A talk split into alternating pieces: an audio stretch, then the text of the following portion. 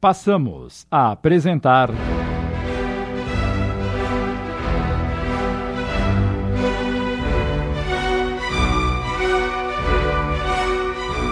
Corações em Conflito. Obra de Leon Tolstói, psicografada por Célia Xavier de Camargo. Adaptação de Sidney Carbone.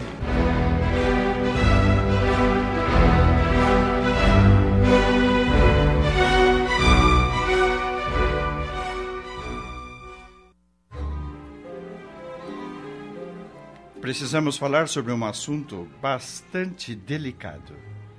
É sobre a criada Alexandra. O que tem ela, senhor? Não está bem? Mordendo os lábios de despeito, respondeu Olavo. Vejo que demonstra um interesse além do que se poderia esperar. Qual o tipo de relacionamento que mantinha com a criada? Somos amigos, senhor. Nada mais? Nada mais. Entretanto, viram você deixando o quarto de Alexandra tarde da noite. É verdade, Barini, mas nada existia entre nós. Então, como explica esse fato? Bem, Alexandra estava sofrendo e eu quis consolá-la, só isso. Estava sofrendo? Sim, meu senhor. E por quê? E talvez saiba melhor do que eu, senhor. O que está insinuando? Nada, senhor. O silêncio se fez opressivo entre ambos. Olavo percebeu que o criado sabia do seu relacionamento com Alexandra e talvez quisesse se aproveitar disso. Por essa razão, mudou o rumo do interrogatório. O que você sente por Alexandra? Como assim? Perguntei quais são seus sentimentos em relação à criada. Tenho muito apreço por ela. Sabe que ela está esperando um filho? Sei, sim, senhor. Sabe? Ela me contou. Por isso precisava de consolo e ajuda. Irritado, Olavo deu um soco na mesa. Confesse! O filho que ela espera é seu e você a ama! Só agora Olavo parecia ter entendido a verdade. Levantando a fronte, Nicolai olhou Barini desafiadoramente, medindo bem as palavras. Sim, é verdade. Eu a amo e me casaria de bom grado com ela. Todavia, não é a mim que ela quer. Mentalmente, Olavo considerou. Tinha razão em minhas suposições. Nicolai a ama, porém Alexandra sonha mais alto. Por outro lado, o criado refletia, reconhecendo que a situação poderia ser-lhe favorável, se soubesse aproveitar a oportunidade. Você a deseja para esposa, então? Sim, senhor. E tomando uma decisão da qual se arrependeria amargamente no futuro, porque era baseada no orgulho e no amor próprio feridos, o Barini afirmou. Pois muito bem. Alexandra será sua esposa. Nicolai, incapaz de acreditar no que acabara de ouvir, curvou-se agradecendo efusivamente. Fora favorecido muito além de suas melhores expectativas. Pode ir agora. Cuidaremos dos detalhes depois. Dar-lhe-ei um cargo no campo, uma casa onde possa morar e um dote para sua noiva. Nicolai retirou-se, não cabendo em si de felicidade. Olavo, no entanto, sentiu um gosto amargo na boca. Minhas mais caras esperanças desvaneceram-se e os sonhos de ventura ruíram por terra. Por um momento, um momento só, naquela hora de tanta importância para sua vida, teve dúvida se a atitude que havia tomado fora melhor. Todavia, o malfadado orgulho falou mais alto. O medo de ser enganado cortou-lhe todas as possibilidades de voltar atrás em sua resolução. Conceder a mão da mulher amada ao criado Nicolai, e esse era um fato irrevogável. Exalou um profundo suspiro, deitou a cabeça sobre a mesa e ali, solitário, chorou copiosamente.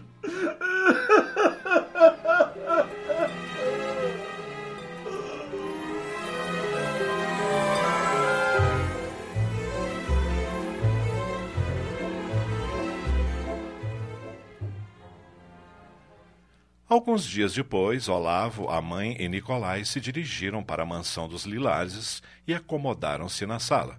Olavo mandou uma criada chamar Alexandra. Não demorou muito e. A Valesca me disse que. Ao deparar com o trio, entretanto, Alexandra sentiu algo de estranho no ar pelas expressões diversas que identificou.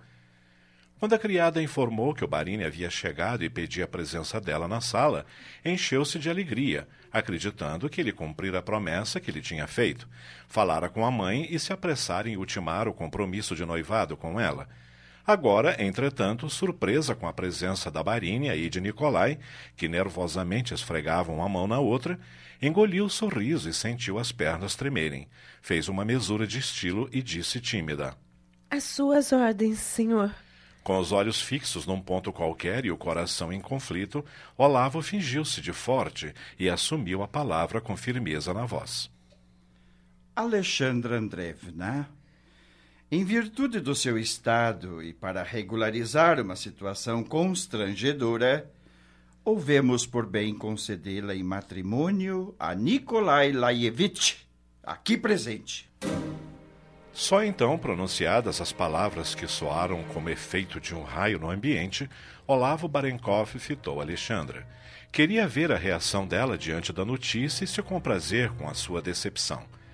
No entanto, num primeiro momento, a atitude da jovem foi de surpresa e estarrecimento, não acreditando naquilo que acabara de ouvir. Logo depois, uma profunda dor estampou-se-lhe no semblante, seguida de mágoa e desprezo. Ela titubeou, prestes a cair.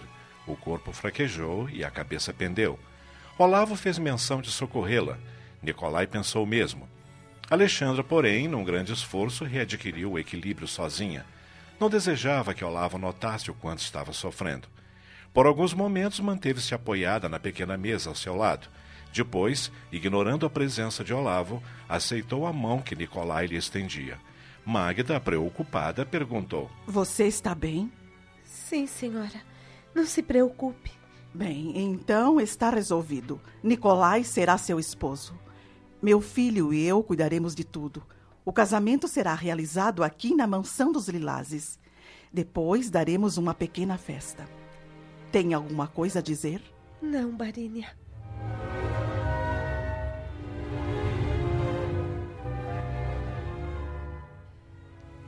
Cinco dias depois, um pop, ou seja, padre da Igreja Ortodoxa Russa, oficiou a cerimônia na presença dos Barenkov, os criados e mujiques da mansão. Anton Vassiliev, que a convite de Olavo também compareceu, ao ver a noiva pálida e triste, levou um choque. Esses cabelos dourados, os olhos, o perfil, lembram a minha filha mais velha que não vejo há tantos anos.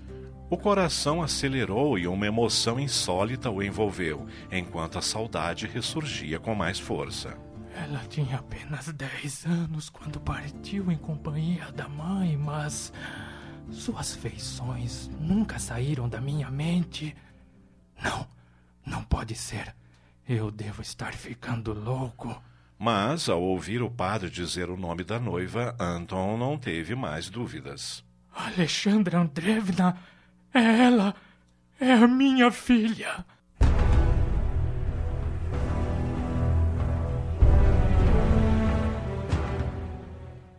Estamos apresentando Corações em Conflito.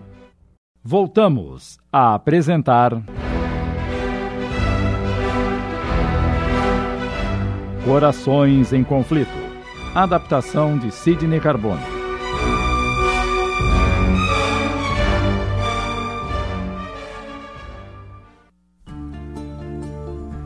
Naquela pequena capela, cujo altar nesse justo momento recebia a claridade do sol, filtrada pelos vitrais, produzindo aspecto irreal às coisas e às pessoas, Anton deixou que o pranto lhe escorresse livremente pelo rosto. É a minha filha! É a minha filha! E enquanto chorava, refletia em como Deus tinha caminhos realmente surpreendentes. Jamais esperaria rever a sua pequena Alexandra trabalhando para Olavo quando chegou a Petersburgo, a criada já não estava na mansão dos Barenkov, por isso não a vira. Qual não seria a surpresa do amigo quando lhe contasse a novidade? A cerimônia terminou. Anton limpou as lágrimas disfarçadamente com as costas das mãos e seguiu com todos para um dos pátios da propriedade onde seria realizada a festa.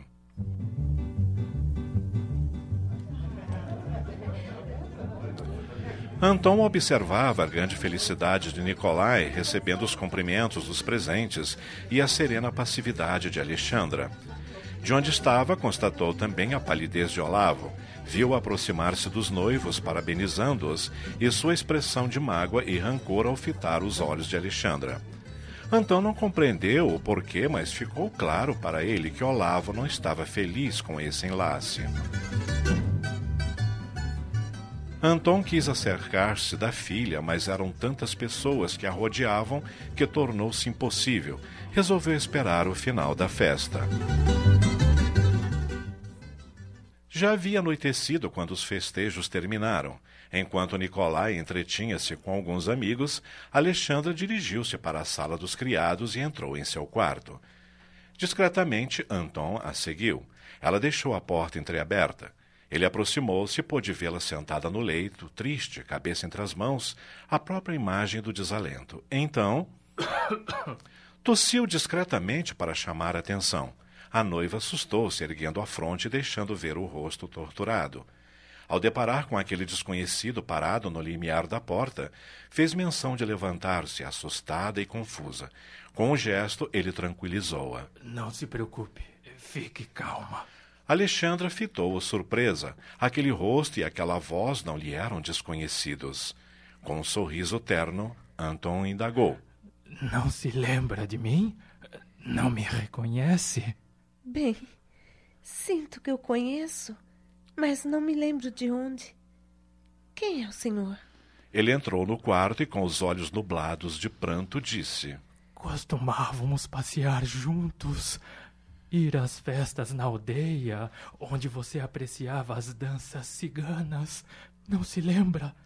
Uma vez eu fiz uma boneca para você com pedaços de pano e palhas de trigo. Com o coração aos saltos, a jovem gritou emocionada. Paizinho! É você? Sim, minha filha, sou eu mesmo e abraçaram-se felizes, dando vazão ao amor que sentiam um pelo outro. Ah, paizinho, quanta falta senti de você. Depois que o deixamos, nossa vida foi tão difícil. E eu, minha filha, quanto sonhei abraçá-la como agora. Mas conte-me, onde estão Masha, sua mãe, e Natália, sua irmã? Ah, meu pai, essa é uma longa e triste história. É preciso tempo para ouvi-la. Então deixemos para outra hora. Não desejo entristecê-la no dia do seu casamento, que deve ser o mais feliz de sua vida. Seria, paizinho. Entretanto. Entretanto, o quê? Deixemos essa história para depois também. Apesar de tudo, hoje é dia de alegria, porque nos reencontramos depois de longo tempo. Nisso ouviram ruídos de passos e Olavo surgiu no vão da porta. Ficou estupefato ao ver o amigo sentado no leito e tendo as mãos de Alexandra entre as suas. O rapaz encheu-se de rancor e agressividade e entrou no quarto. Antes que dissesse algo, Anton ergueu-se e explicou: Não é o que o, está pensando, meu amigo. Hoje tive uma das maiores alegrias da minha vida. Comprovo agora que o Senhor sabe o que faz e que tinha um propósito encaminhando-me para a sua casa. Do que está falando? Esta é Alexandra Andrevna, minha filha. Em face dessa surpreendente revelação, Olavo desfaz a expressão hostil, aliviado e satisfeito, e felicita o amigo. Quem poderia supor? É inacreditável.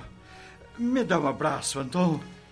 Olavo estava perplexo. Então, aquela quem amava com todas as forças de sua alma era filha do seu melhor amigo. Precisamos comemorar. Venha comigo. Vamos brindar o acontecimento.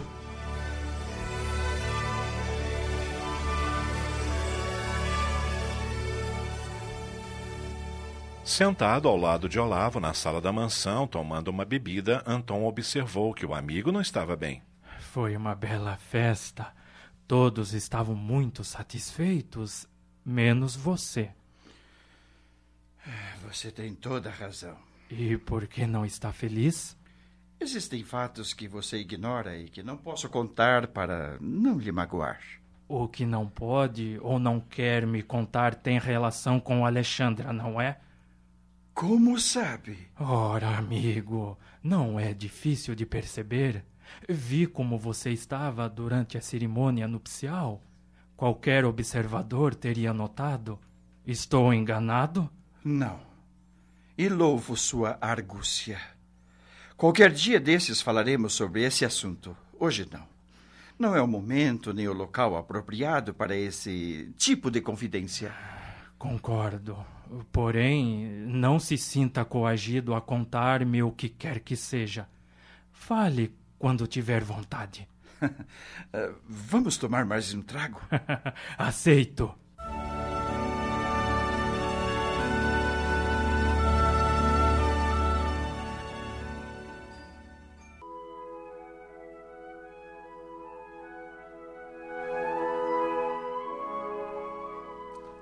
No dia seguinte, todos despertaram com o sol alto, com exceção dos mujiques e demais criados. Tomando desjejum num amplo terraço, local de sua preferência quando na mansão dos Lilazes, Olavo meditava.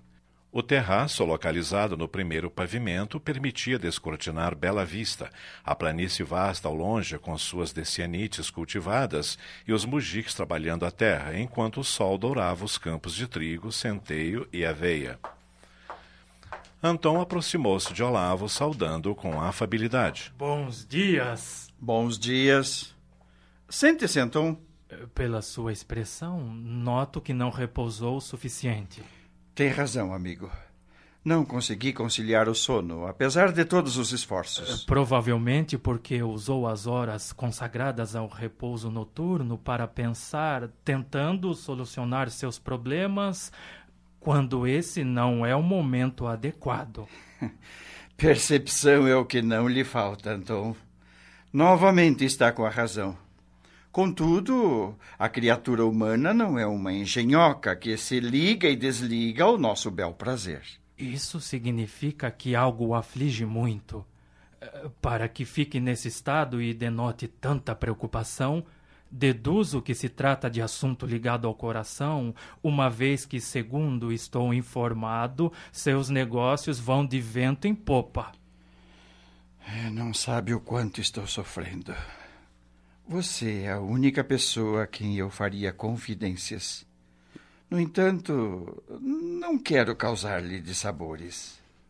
Para que se preocupe em não causar-me dissabores, é preciso que esse seu problema me afete também. Assim deduzo que tem relação com minha filha. Bem, como não desmentiu, é porque confirma minha suspeita. Meu caro Olavo, gostaria que visse em mim o amigo e não o pai de Alexandra. Não sei o que houve entre ambos para o afetar dessa maneira, mas fique certo de que lhe devo muito e quero sua felicidade. Se eu puder fazer algo por você, não hesite em pedir. Sou seu servo. Afianço-lhe que também o estimo muito. Dê-me tempo para refletir e prometo que lhe contarei tudo. Ainda não é hora. A ferida sangra e é preciso aguardar sua cicatrização. Seja como você quiser. Faço-lhe um convite. Depois que você terminar o desjejum, vamos dar uma cavalgada pela propriedade? é um convite recusável.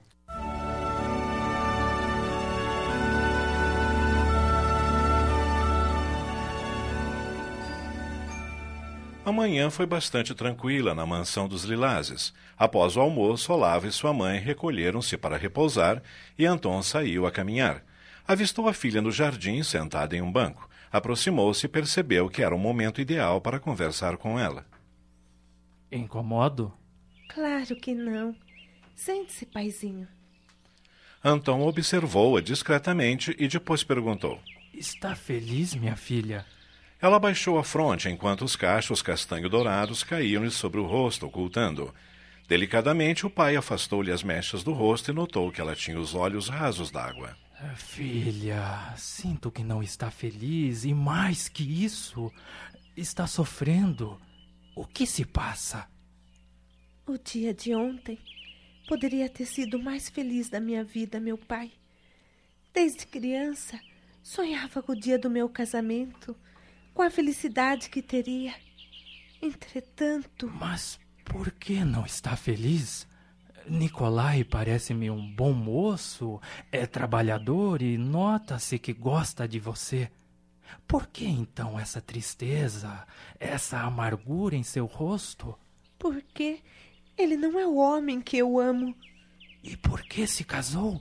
Alguém a obrigou? Não, ninguém me obrigou. Então conte-me. Preciso saber o que está acontecendo com você. Está bem, meu pai. Não adianta esconder mesmo. Logo todos ficarão sabendo. Eu. Eu estou grávida.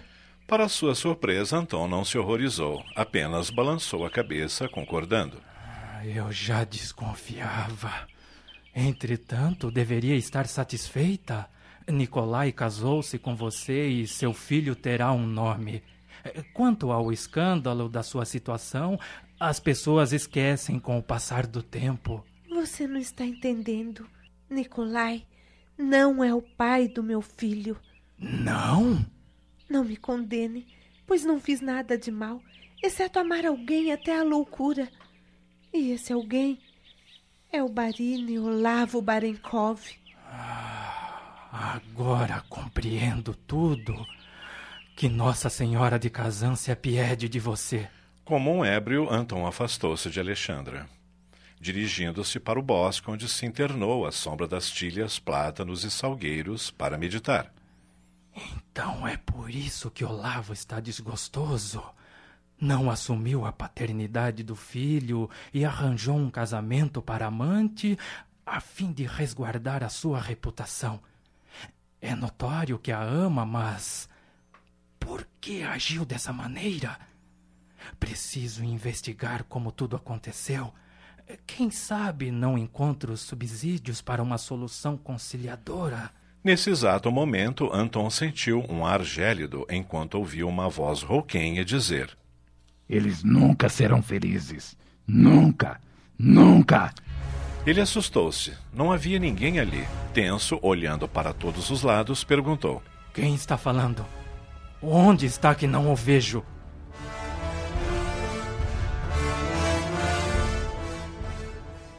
Acabamos de apresentar.